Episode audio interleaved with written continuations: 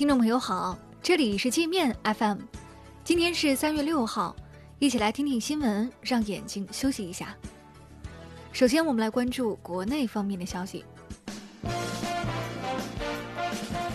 据中央指导组通报，全国支援湖北的四万多名医护人员，目前没有出现感染新冠病毒的报告。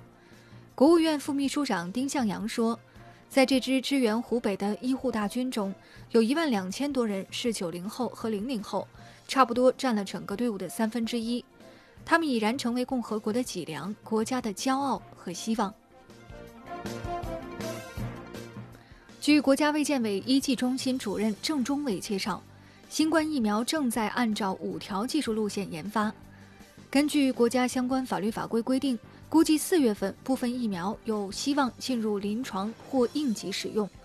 郑中伟说：“新冠病毒是一个新病毒，对它的认识探索还有一个过程。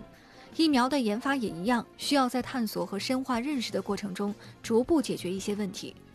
另据中科院副秘书长周琦说：“新冠病毒的变异没有影响到疫苗和抗体的制备以及药物的研发。”科研机构正在积极观测病毒的变异程度，积极布局相关项目。中央应对新冠疫情领导小组明确要求，防疫补助和津贴要向一线人员倾斜，不得按行政级别分配，不能因为轮休扣减一线医护人员的工资、奖金和休假等正常待遇。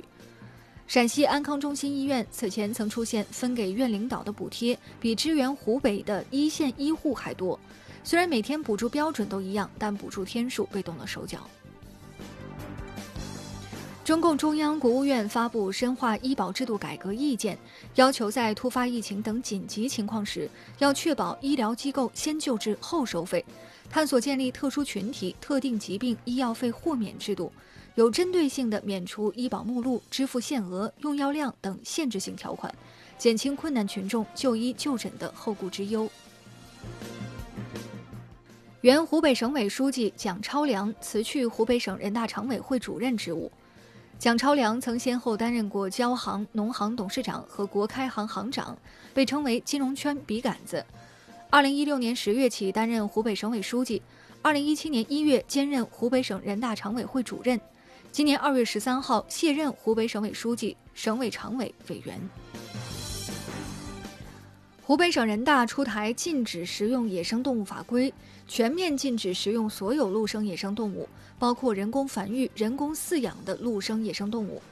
任何组织和个人不得以食用或者生产、加工、经营食品为目的猎捕、繁育、饲养、交易、运输、携带、寄递禁止食用的野生动物及其制品。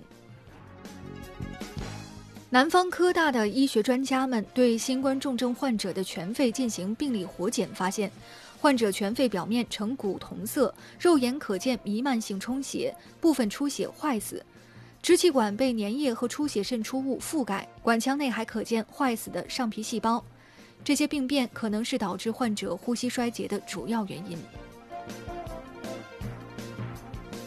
针对香港宠物狗检出新冠病毒弱阳性案例，世卫专家说，目前只有香港这一例狗感染新冠病毒案例，尚无人狗之间传播新冠病毒的证据。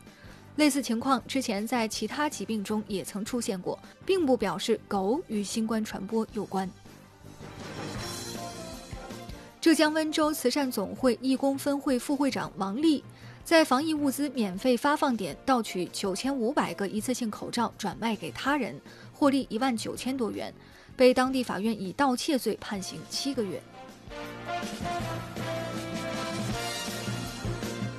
我们接着来把视线转向国际。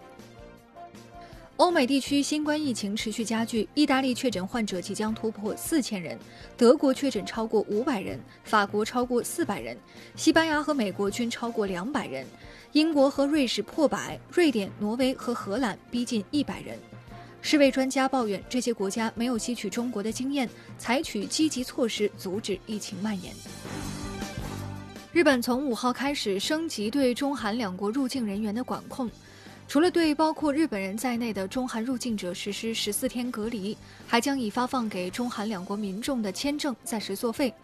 这些措施将持续到三月底。韩国对此表示不满，召见日本驻韩大使抗议。韩方认为韩国疫情透明且防控效果举世公认，日本的针对性政策是另有所图。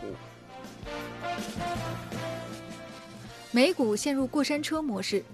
当地时间本周三暴涨后，周四再次暴跌，道指收跌百分之三点五八，标普五百跌百分之三点三九，纳指跌百分之三点一。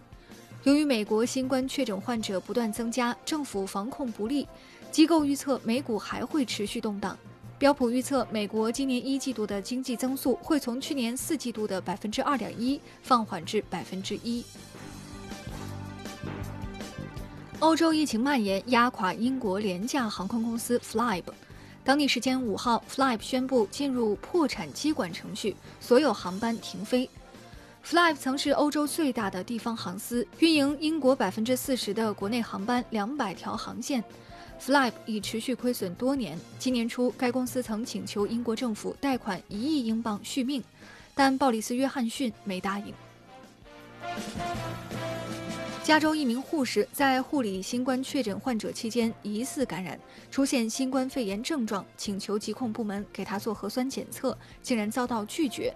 负责检测的官员说，护士穿了他们推荐的防护服，不会感染，不需要检测。护士气得在网上大骂美国疾控中心没教养，让冲在一线的医护坐以待毙。那好了，以上就是今天节目的全部内容了，感谢您的收听。